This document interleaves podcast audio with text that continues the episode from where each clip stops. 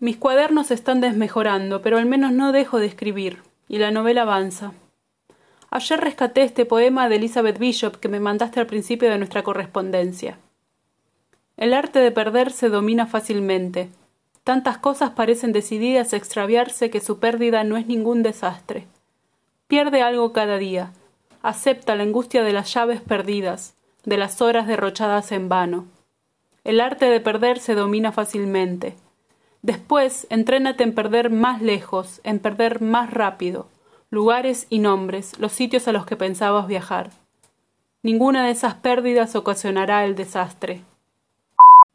Me estoy reconociendo en todo esto nuevo. Hay cosas que cambiaron, cosas que se fueron y otras que se aflojaron. Igual sigo siendo la misma torpe de siempre. ¿Y vos? ¿Qué estás encontrando? Que no haya salido como esperás o como planificaste no significa que sea algo malo o que haya salido mal. Una relación, un trabajo, un plan, esas cosas fallan. Es así, casi como un algoritmo. Vos no fallás, en todo caso te repetís, te ves, te reajustás. Lo que te perturba a vos es que lo especial de lo que te pasa es que no es especial. Te quiero.